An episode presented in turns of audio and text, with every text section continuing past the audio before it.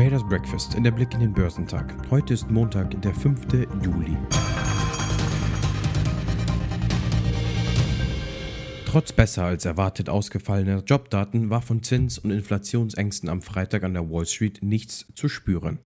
Die US-Börsen setzten ihren Rekordlauf ungerührt fort. Die Aktien im asiatisch-pazifischen Raum waren am Montagmorgen gemischt. Der S&P ASX 200 in Australien stieg um 0,1%. Die australischen Einzelhandelsumsätze stiegen im Mai saisonbereinigt um 0,4 Prozent, wie aus den am Montag veröffentlicht endgültigen Einzelhandelszahlen des australischen Statistikamtes hervorgeht. Das war höher als das vorläufige Ergebnis von 0,1 Prozent im Mai. Chinesische Festlandaktien legten zu. Der Shanghai Composite stieg um 0,16 Prozent, während der Shenzhen Component um 0,3 Prozent zulegte. Der Hang Seng Index in Hongkong blieb nahezu unverändert. Eine private Umfrage zur Aktivität des chinesischen Dienstleistungssektors im Juni zeigte eine deutliche Verlangsamung des Wachstums im Juni auf ein 14-Monatstief. Der am Montag veröffentlichte Caixin Market Einkaufsmanager Index für den Dienstleistungssektor lag im Juni bei 50,3, ein deutlicher Rückgang gegenüber dem Wert von 55,1 im Mai. Dennoch hielt er sich über der 50er-Markte für PMI-Werte, die Wachstum auf monatlicher Basis anzeigen. In Japan rutschte der Nikkei um 0,54% ab. Der südkoreanische Kospi legte um 0,42% zu. Die Aktien in den USA stiegen am Freitag und der SP 500 erreichte ein weiteres Rekordhoch, nachdem der Juni-Arbeitsmarktbericht eine beschleunigte Erholung des US-Arbeitsmarktes zeigte. Der breite Marktindex stieg um 0,75% auf 4.352 Punkte, während der technologielastige Nasdaq um 0,81% stieg und mit 14.639 Punkten einen neuen Rekord aufstellte. Der Dow Jones stieg um 152 Punkte und schloss bei 34.786 Punkten. Der SP 500 ist nun seit sieben aufeinanderfolgenden Sitzungen gestiegen, die längste Gewinnsträhne seit August. Der Corona-Impfstoff des Pharmakonzerns Johnson Johnson regt laut eigenen Angaben auch eine starke und anhaltende Immunantwort gegen die besonders ansteckende Delta-Variante an. Das gehe aus Laboruntersuchungen mit Blut von Geimpften hervor, hieß es.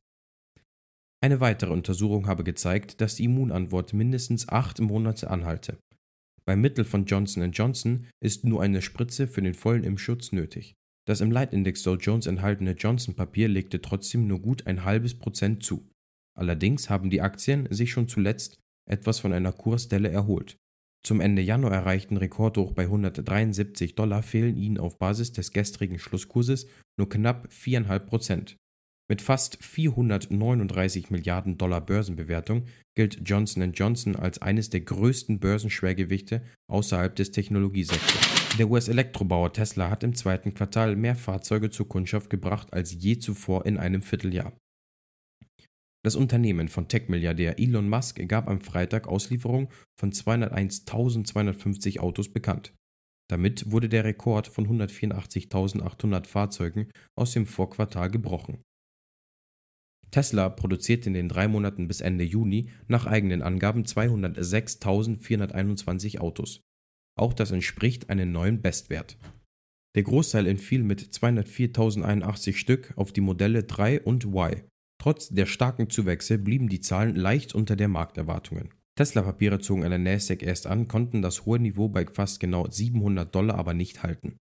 Schlechte Nachrichten kamen dann doch noch vom neuen Spitzenmodell des Konzerns, dem S-Plate. Ein Modell ist nach Angaben eines Anwalts in Flammen aufgegangen. Der Fahrer, ein Unternehmenschef, habe sich nur gewaltsam aus dem brennenden Fahrzeug retten können, weil das elektrische Türschloss blockierte, erklärte dessen Anwalt Mark Geragos am Freitag. Das Topmodell ist nicht von der Stückzahl, aber als Imageträger wichtig für die Kalifornier. Es kostet umgerechnet ab 109.000 Euro und soll unter anderem dem Porsche Taycan Konkurrenz machen. Top-Performer Dow Jones waren Microsoft, Apple und Johnson Johnson. Im S&P 500 überzeugten Oracle, Hilton Worldwide und Alphabet A am meisten. Im technologielastigen NASDAQ 100 legten Alphabet A, Amazon und Microsoft die beste Performance hin. Das dürfte sich so mancher Anleger am Freitag aber anders vorgestellt haben. Der deutsche Aktienmarkt reagierte kaum auf die mit viel Spannung erwarteten Arbeitsmarktdaten aus den USA. Der DAX beendete den Tag zwar mit einem moderaten Gewinn von 0,3% auf 15.650 Punkte, kam aber im Wochenvergleich kaum vom Fleck. Der Berliner Online-Optiker Mr. Spex ist am Freitag an die Frankfurter Börse gegangen. Bei dem Debüt konnten sich Anleger über moderate Zeichnungsgewinne freuen. Der erste Kurs des Unternehmens auf dem Parkett betrug 25,38 Euro. Er lag damit leicht über den Ausgabepreis von 25 Euro je Aktie. Mr. Specs betreibt Online-Shops in 10 Ländern sowie mehr als 40 Geschäfte in Deutschland, Österreich und Schweden. Der Schlusskurs lag bei 24,50 Euro, aber unter dem Ausgabepreis.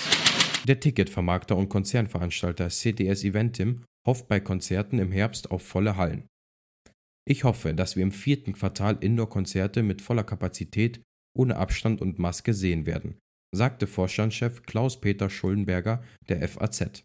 Natürlich wird dann die 3G-Regel angewandt werden müssen und das wird auch noch einige Zeit so bleiben. Top-Performer am DAX waren Delivery Hero, Vonovia und Deutsche Post. Zum Wochenauftakt werden die Einkaufsmanager-Indizes für den Dienstleistungssektor sowie die Market PMI-Indizes für Deutschland und die Eurozone bekannt gegeben. In den USA stehen keine wichtigen Wirtschaftsdaten an. Wichtige Geschäftszahlen sind ebenfalls nicht zu erwarten. Die Futures bewegen sich im roten Bereich. Beim DAX wird ein Minus von 20 Punkten erwartet. Beim Dow Jones wird ein Minus von 160 Punkten und beim SP 500 ein Minus von 20 Punkten erwartet. Beim technologielastigen NASDAQ 100 wird ein Minus von 70 Punkten erwartet.